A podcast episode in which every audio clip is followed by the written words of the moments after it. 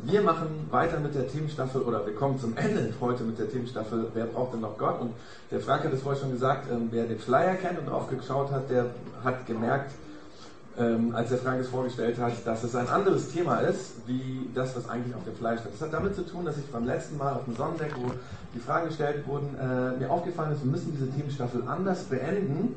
Und äh, deswegen habe ich kurzerhand umgeplant und das Thema der, Letz des, der letzten Church heute äh, habe ich genannt, wenn alle Fragen gestellt sind. Und äh, wenn du heute zum ersten Mal da bist oder vielleicht schon länger nicht mehr da warst und diese Themenstaffel nicht mitbekommen hast, dann ist ganz wichtig zu wissen, dass wir Anfang Mai schon angefangen haben mit dieser Themenstaffel Braucht denn noch Gott? Das heißt, ähm, es geht seit Anfang Mai um die Frage, wer braucht in unserer heutigen Welt, in der wir unglaublich viel erforscht haben, in der wir unglaublich viel wissen, wo Technik und Erfindungen es möglich machen, unglaubliche Dinge zu können als Menschen, wer braucht in so einer Welt noch Gott? Und um eine Antwort auf diese Frage zu bekommen, haben wir Anfang Mai damit gestartet, dass wir uns mal angeschaut haben, wie eine Welt aussieht, in der man Gott ausklammert. Äh, quasi, wir haben an dem Punkt die Konversation angefangen, die am weitesten vom Glauben entfernt ist. Und ähm, wir haben uns nämlich quasi mit dem Atheismus beschäftigt, oder heute würde ich sagen, der neue Atheismus, so nennt man das heute. Ähm, wir haben quasi überlegt, wie sieht der Atheismus die Welt und haben es versucht, sehr objektiv einfach auch zu beschreiben. Und dabei ist uns aufgefallen, dass die allermeisten Menschen heute gar nicht so konsequent Atheisten sind, sondern dass sie irgendwo zwischen Glauben und zwischen Atheismus dazwischen stehen. Letztens hat ein Bekannter mir gesagt, weißt du, früher hätte ich mich als Atheist bezeichnet, aber seitdem ich Kinder habe, ähm, bin ich irgendwo zwischen Glaube und Atheismus, also ich nenne mich jetzt Agnostiker. Ich glaube, für viele in Deutschland trifft das zu für viele Menschen. Irgendwo zwischen Glaube und zwischen einer Welt, in der Gott gar nicht äh, existiert. Der Sönke Wortmann ist ja einer der bekannten deutschen Filmmacher, der hat letztens mal über einen vergessenen Stuhl geredet, der dazu beigetragen hat, dass er Regisseur geworden ist. Das ist irgendwie so eine Story, da gab es so einen vergessenen Stuhl irgendwie und wie auch immer. Ohne diesen Stuhl wäre er nicht Regisseur geworden. Und dann hat er gesagt zu diesem Ereignis, ich würde es nicht Gott nennen, aber da ist was.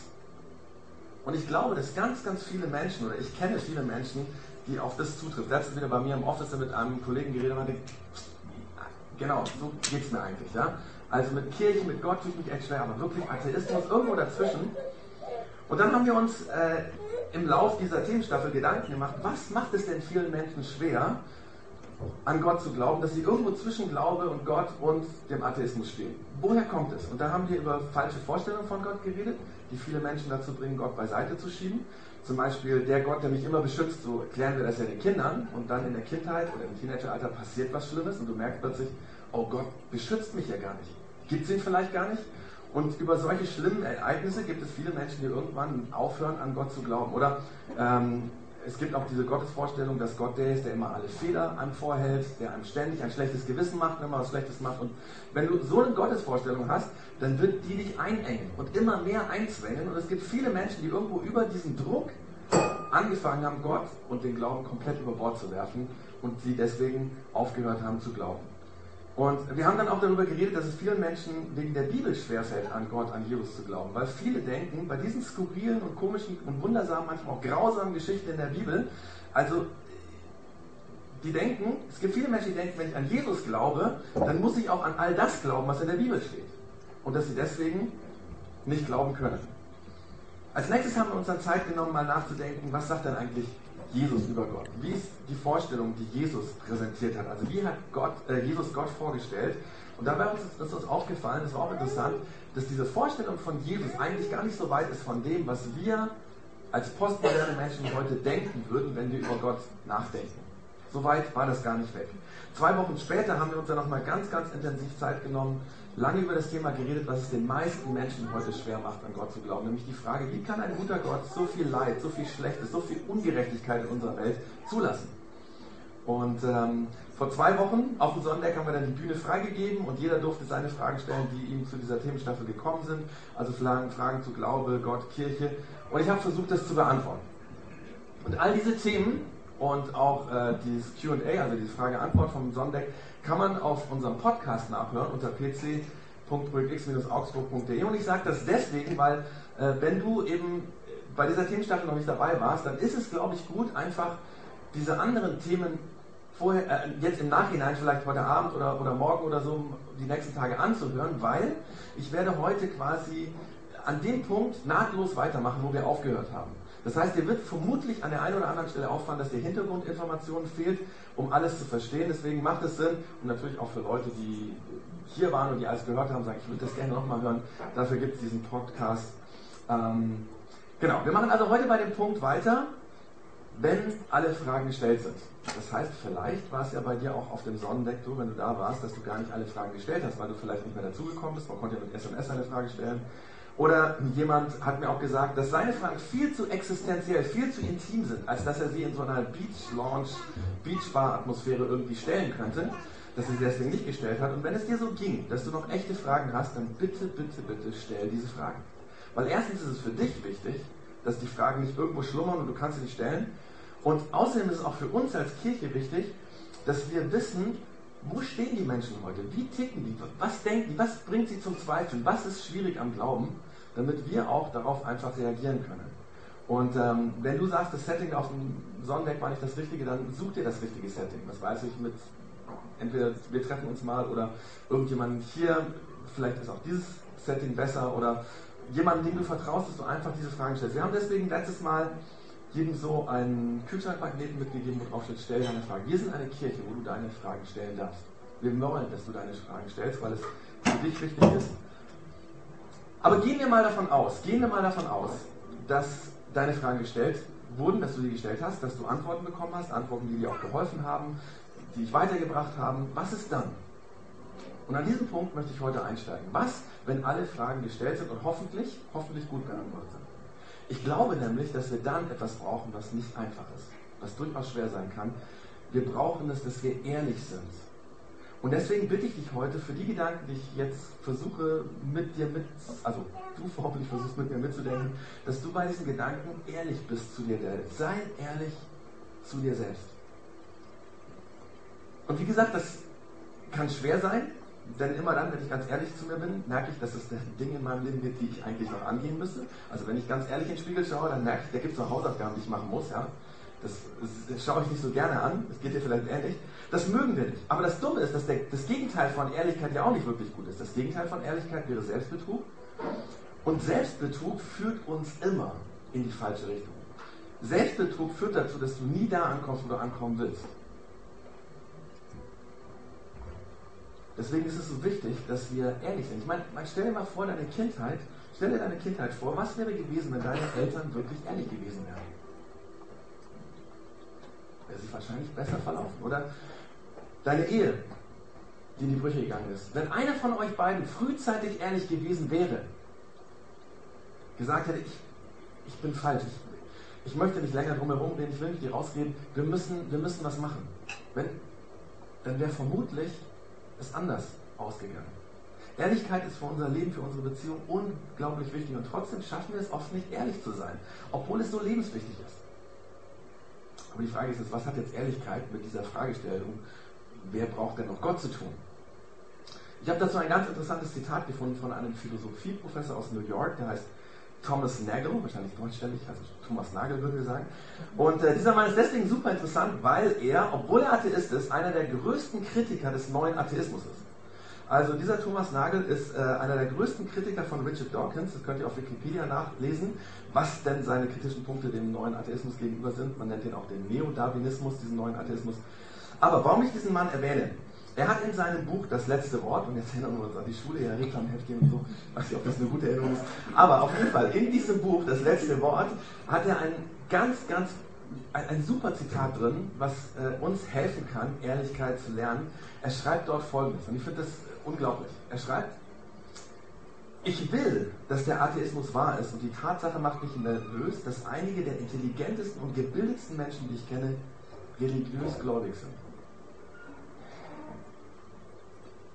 Dabei ist es nicht nur so, dass ich nicht glaube und natürlich hoffe, dass diese Annahme richtig ist.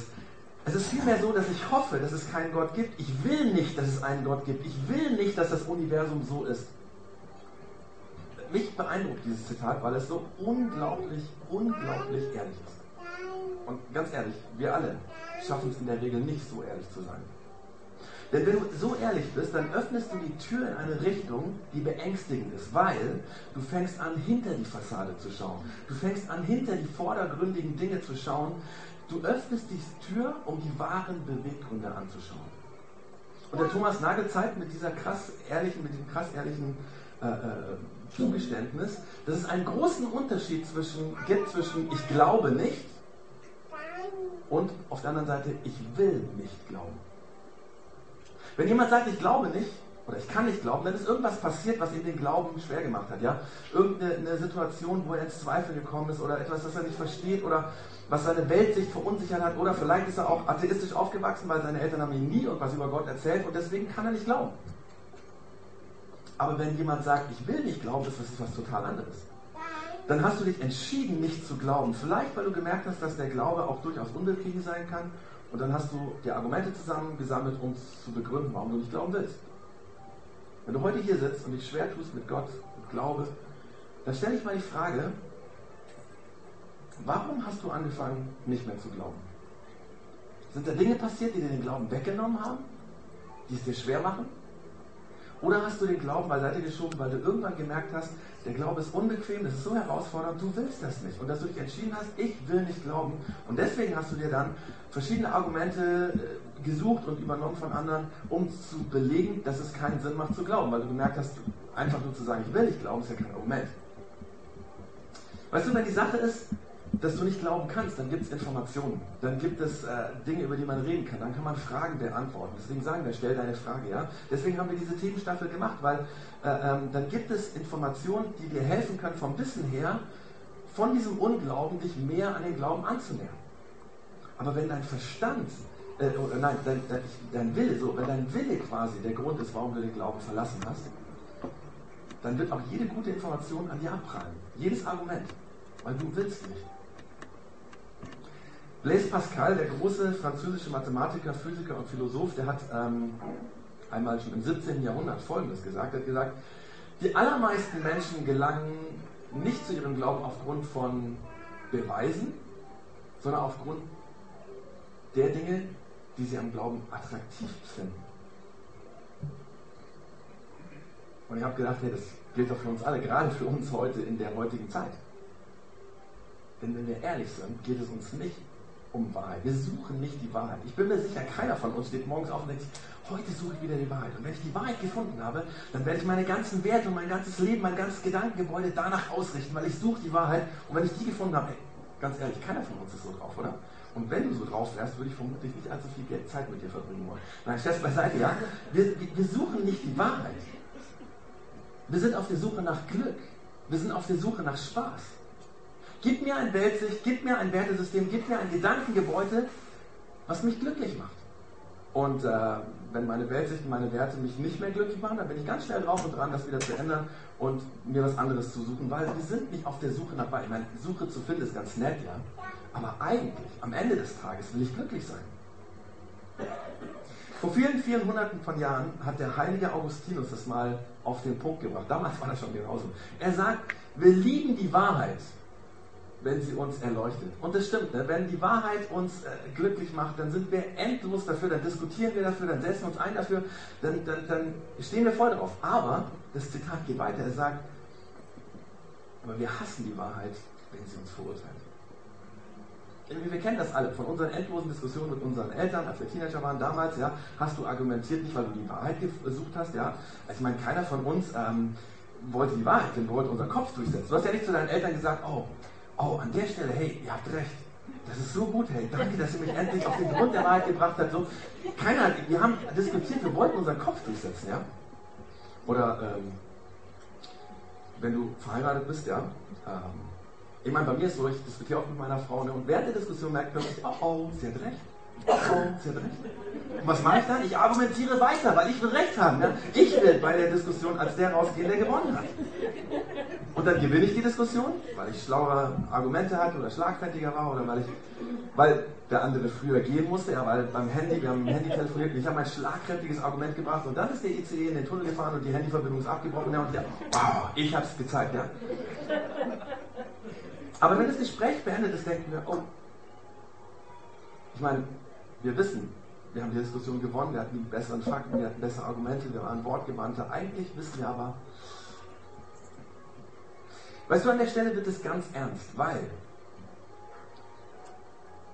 wenn wir die Dinge, von denen wir vermuten, dass sie wahr sind, nicht annehmen, oder wenn wir aus Angst, etwas Bestimmtes zu sehen, nicht hinschauen, dann geht es um was ganz anderes. Dann geht es um viel mehr als unsere Argumente, die gut oder richtig oder gerichtig sind. Dann geht es um mehr als um vordergründige Gespräche. Dann geht es um viel mehr als um das, was wir zugeben wollen. Aber die Frage ist natürlich, was ist das? Was ist das in uns, dass wir so reagieren? Auch beim Thema Glaube. Was ist das, dass Menschen sagen, ich will nicht glauben? Vielleicht hast du es bis jetzt noch nie so deutlich gesehen und würdest jetzt aber sagen, Klaus, du liegst richtig. Ich habe alle meine Fakten, meine Beweggründe, meine Erklärung, warum ich den Glauben abgetan habe. Ja, deswegen habe ich auch damals schon den Rallye-Lehrer immer schwitzen lassen mit diesen Argumenten. Das waren dann auch die Argumente, die ich gebraucht habe, um aus der Kirche auszutreten. Und äh, wenn im Freundeskreis oder auf der Arbeit irgendjemand was zum Glauben sagt, dann habe ich drei, vier Dinge, die ich so scharfe, spitze Bemerkungen und dann ist es still, ja. Aber wenn ich ehrlich bin, hast du recht. Ich will gar nicht glauben. Was ist das? Was bringt uns dazu, Dinge, von denen wir vermuten, dass sie wahr sein könnten, nicht anzunehmen und wegzuschauen, wenn wir davon ausgehen, wir könnten etwas Bestimmtes sehen? Ich glaube, wir brauchen alle eine Antwort auf diese Frage. Weil es ist ja nicht nur bei Menschen so, die sich mit dem Glauben schwer tun. Da geht es dann um die Existenz Gottes, ja. Aber es ist doch auch bei all denen von uns, die glauben. Ich meine, du bist vielleicht hier im Projekt X schon lange, du gehörst voll dazu, du arbeitest ja mit. Aber da gibt es auch solche Momente, da geht es ja nicht um die Existenz Gottes, aber da geht es vermutlich darum, wie sehr darf dein Handeln dein Leben bestimmen, äh, dein, dein Glaube dein Handeln bestimmen? Wie sehr darf der Glaube sich wirklich durchschlagen in dem, wie du lebst? Ich meine, da hast du viele Argumente, warum du, vor allem in brenzlichen Situationen, nicht immer ehrlich bist. Ja? Und da hast du klare Argumente dafür. Oder ähm, du kannst genau begründen, warum du nur einen bestimmten Teil deiner Finanzen mit Gott durchsprichst, um zu, zu, zu, darüber nachzudenken, was du denn spenden willst oder was nicht. Oder nimm das Thema Partnerschaft, Sexualität, du hast genau die Argumente, die sagen können, warum du das, was Jesus darüber gesagt hat und das, was Paulus dazu gesagt hat, warum es nur noch in der heutigen Zeit bedingt geht. Du kannst es genau erklären, argumentieren oder nimm den Beruf, deine Kollegen, wie du mit denen umgehst. Du hast deine Argumente, warum du so bist, wie du bist und so lebst, wie du bist. Aber kann es sein, wenn du wirklich ehrlich wärst, dass du dann sagen müsstest, dass du dich zuerst entschieden hast, dass du nicht willst und dann die Argumente gesucht hast?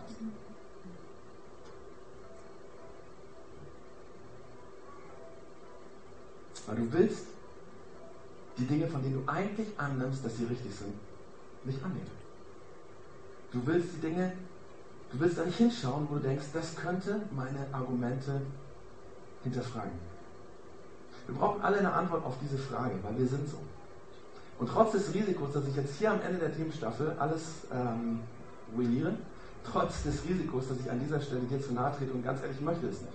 Ich möchte dir nicht zu nahe treten, aber trotz dieses Risikos frage ich, könnte es sein, dass die echten Gründe, warum du dich vom Glauben entfernt hast oder warum du so lebst, wie du lebst und den Glauben nur bestimmte Bereiche deines Lebens reinlässt, dass es gar nicht die Gründe sind, die du immer nennst, gar nicht die Fakten, auf die du dich berufst, sondern könnte es sein, dass es die drei Dinge, die ich jetzt gleich nenne, sind, dass eins davon ist oder mehrere davon sind, die dich dazu bringen.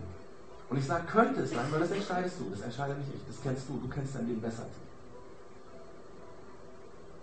Das erste, könnte es sein, dass wenn Gott existiert, wenn er Anspruch auf dein Leben hat, dass du dann zugeben müsstest, dass du,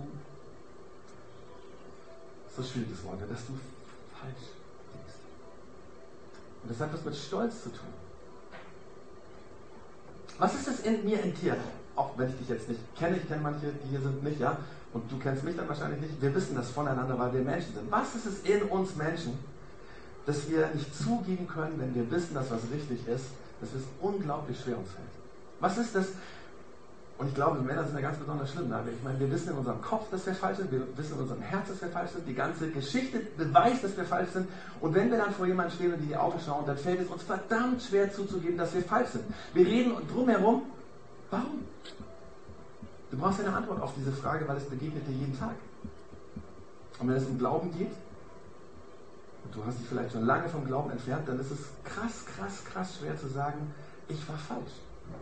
Aber eigentlich wissen wir ja alle, und in allen Management-Seminaren wird es immer und immer wieder beigebracht, eigentlich ist Demut die Lösung. Das ist der erste Schritt nach vorne, weil Demut, obwohl wir dieses Wort überhaupt nicht mögen, ja, also Demut macht dich wirklich zur großen Persönlichkeit. Demut macht dich weiser, Demut macht dich klüger, Demut ist das, was dich öffnet für neue Informationen. Ich war falsch, also diese demütige Aussage, ich war falsch, ist der erste, schnellste Schritt, den Weg herauszufinden, was richtig ist. Aber wir widerstehen dem. Warum? Oder eine andere Frage, kann es sein, könnte es sein, wenn es Gott gibt, und wenn Gott in dein Leben reinredet, dass du Verantwortung übernehmen müsstest. Und ich meine, das ist bei mir genauso, auch als Pastor. Das ist bei uns allen so. Wir wollen nicht Verantwortung übernehmen. Du willst es nicht, ich will es nicht, keiner will es von uns. Du erinnerst dich ja, das ist genau das Ding an dieser Story von dem Garten Eden, ja, Adam, Eva und die Schlange und die werden versucht, irgendwas Bestimmtes zu tun und so. Steht am Anfang der Bibel. Ganz egal, was du über diese Geschichte denkst, ob du denkst, dass es eine Legende ist oder so, es ist eine unglaublich aussagekräftige Geschichte. Und wenn es eine Legende ist, ist es eine der bedeutendsten Legenden der Men Menschheitsgeschichte, denn in dieser Geschichte wird erklärt, wo der Anfangpunkt ist, wo Menschen sich entschieden haben, dass sie Gott nicht brauchen. Wer braucht Gott? Ich nicht und er nicht und sie nicht. Keiner braucht ihn. Und in dieser Geschichte, aber vergiss die Geschichte, wenn die Bibel für dich schwierig ist, ja, auch in unserem Alltag, überall, überall, überall lernen wir, dass es eine Illusion ist, dass wir autonom werden. Dass wir, wenn wir, wir glauben ja alle, ja, ich will selbstständig sein, ich will tun, was ich will, ich kann das selber entscheiden. Und das führt immer und immer und immer, immer zu Entscheidungen, die wir dann nachher bereuen. Denn Menschen, die für ihr Tun nicht die Verantwortung übernehmen wollen, treffen Entscheidungen, die sie nachher bereuen wollen, werden. Menschen, die sich für ihr Tun nicht verantworten wollen, die sagen, ich mache das schon selber, man braucht mir nicht sagen, was ich tun soll, ich kriege das schon alleine hin, ich weiß schon, und das Ergebnis, mit dem werde ich auch fertig, ja. Das sind Menschen, die Entscheidungen treffen, die sie nachher bereuen. Und dann nimm zwei solche autonomen Menschen und steck sie in eine Partnerschaft, in eine Ehe. Es ist vorprogrammiert, dass sie alles ruinieren werden, dass sie die Beziehung, dass sie ganz krass scheitern wird, in unlösbare Konflikte hineingerät. Aber ich verstehe, dass es schwierig ist. Wenn du dich nämlich öffnest in Richtung Gott, dann musst du dich unterordnen. Und wir hassen dieses Wort. Und wenn du anfängst, Gott zu denken, vor dem du verantwortlich bist, wenn du ihn mehr an dich ranlässt, dann musst du dich unterordnen. Aber ich will mich nicht unterordnen. Du willst dich nicht unterordnen. Niemand will sich unterordnen. Und hier kommt die Frage, woher kommt das? Warum widerstehen wir den Dingen, die eigentlich gut für uns sind?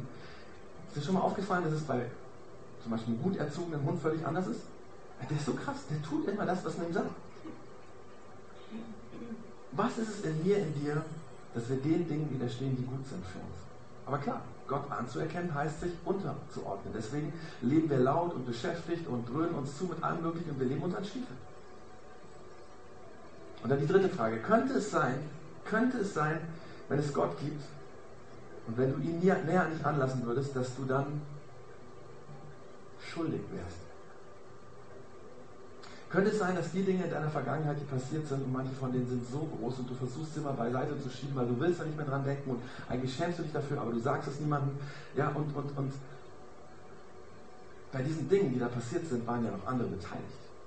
Und du hast andere verletzt und du kannst diese Dinge nicht mehr gut machen.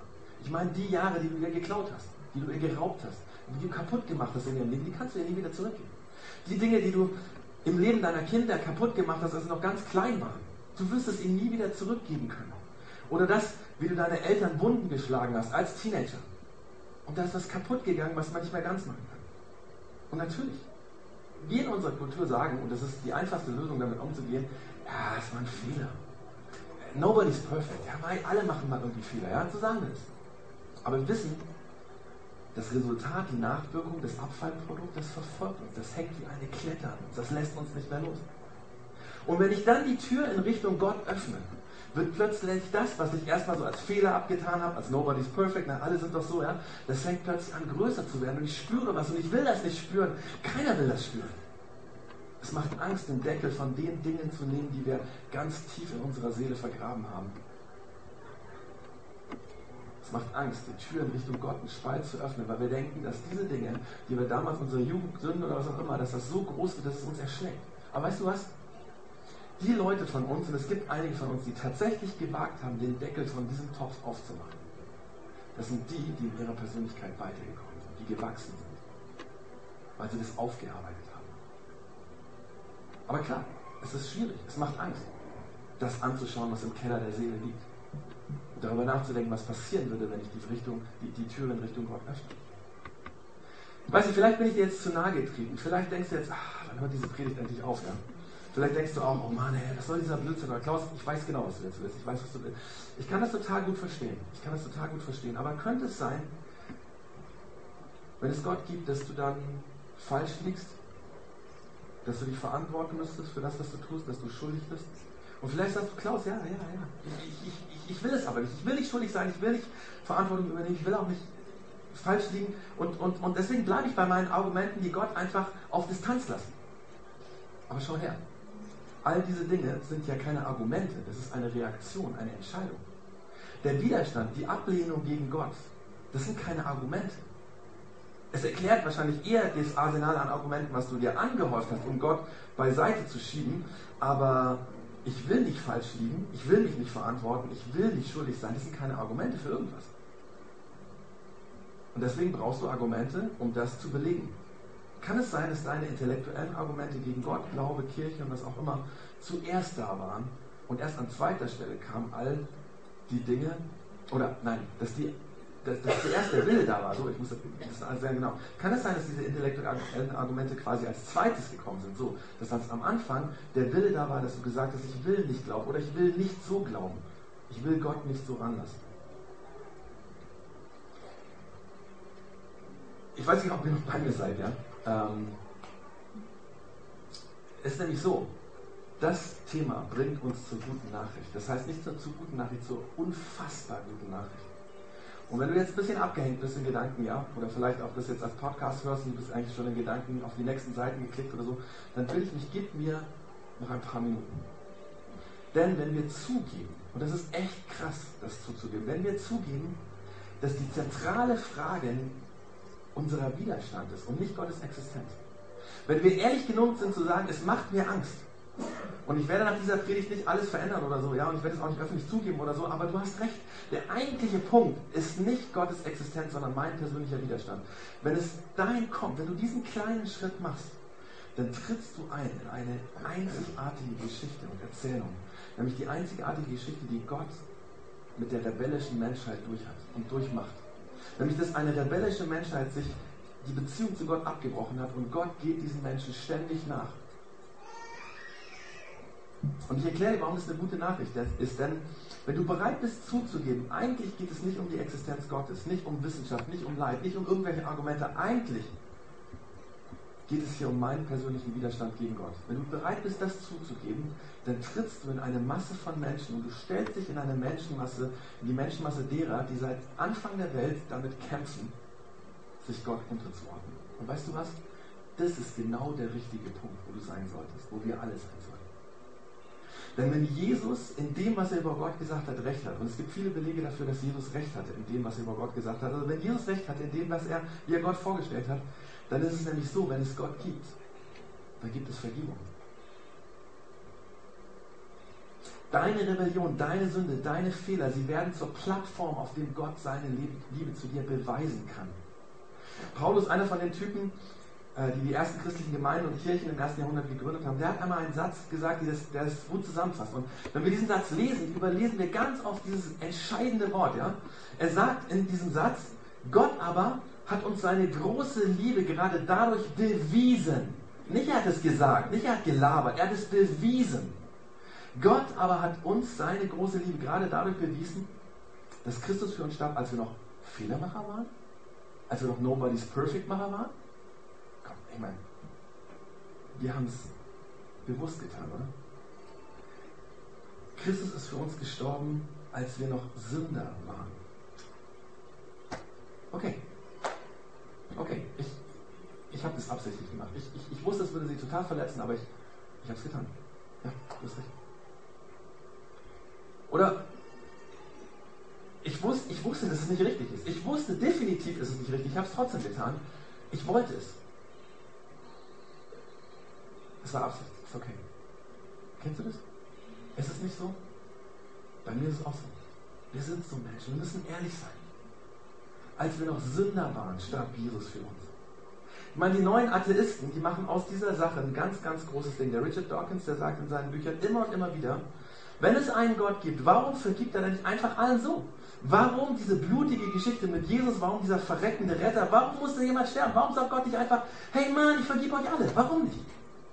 Und die Antwort ist sehr einfach. Weil Gott eine Beziehung zu uns Menschen wollte. Und du kannst keine echte Beziehung zu jemandem haben, für den du dich bereit bist, dich aufzuopfern.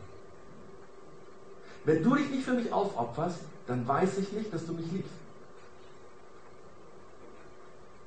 Und das hat so viel Power, weil das ist der zentrale Mittelpunkt von all dem, was Christen glauben. Gott beweist seine Liebe für dich.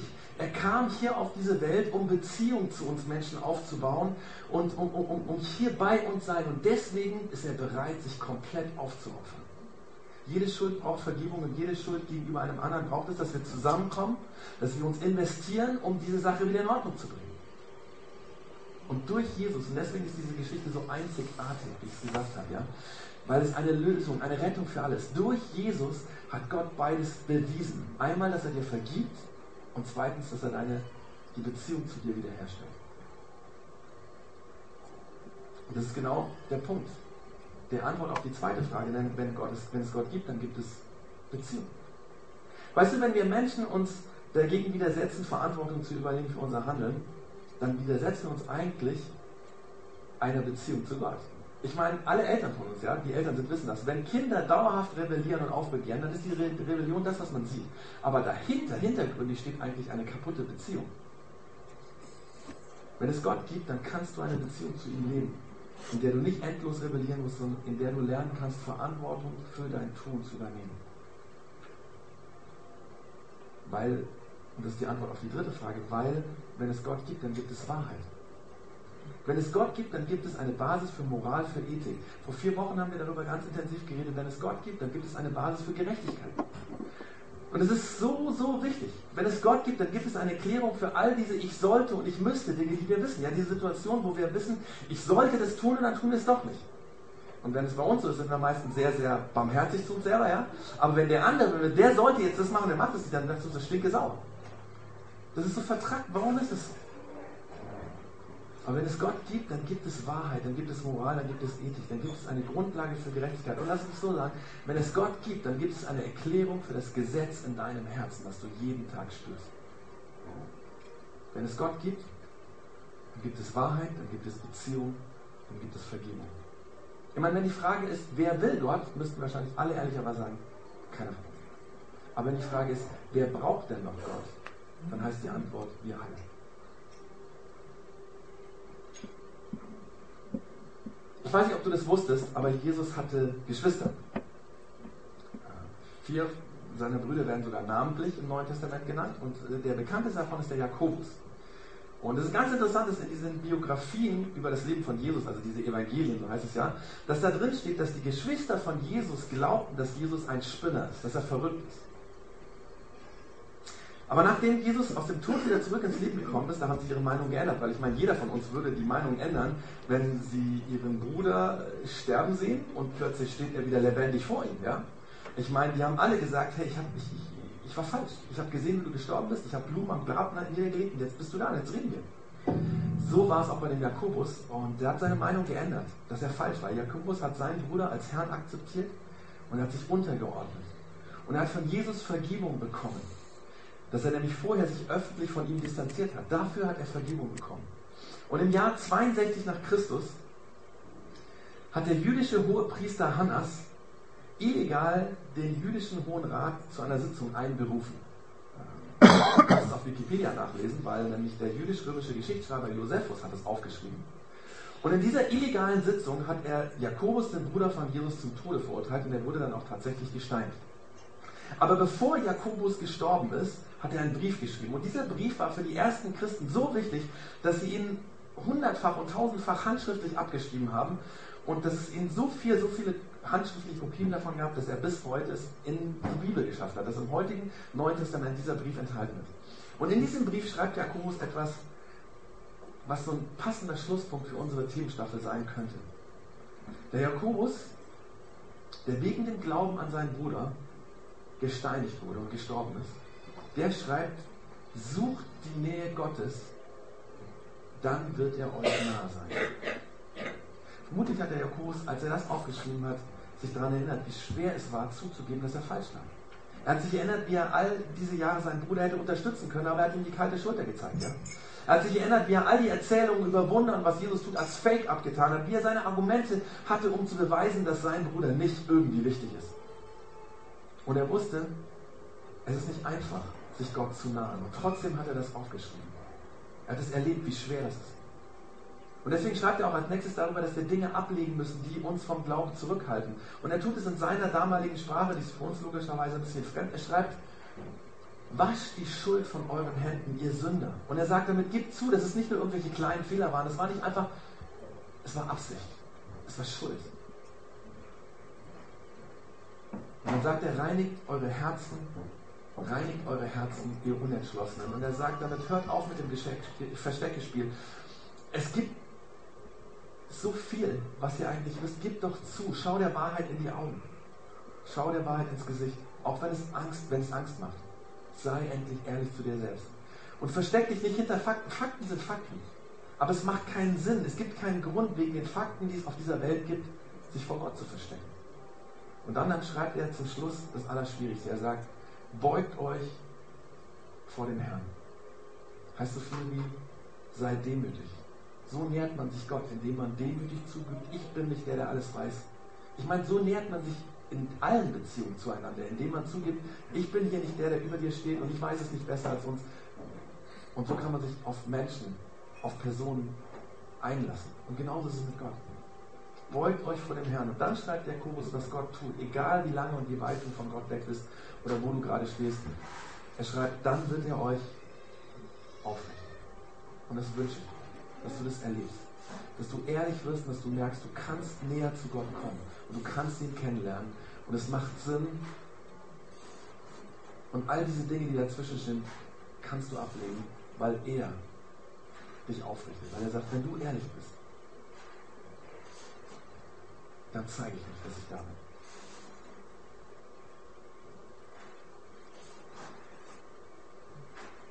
Ich wünsche euch das, dass ihr das mit in die Church und Sommerpause nimmt. Und vielleicht auch ganz bewusst nochmal diesen Podcast anhört oder die anderen. Und wir werden im September bei dieser Thema Ehrlichkeit weitermachen. Ganz ehrlich heißt es, weil darüber reden werden, wie ist es, wenn wir ehrlich sind Gott gegenüber. Wie kann Glaube entstehen, wie kann er wachsen.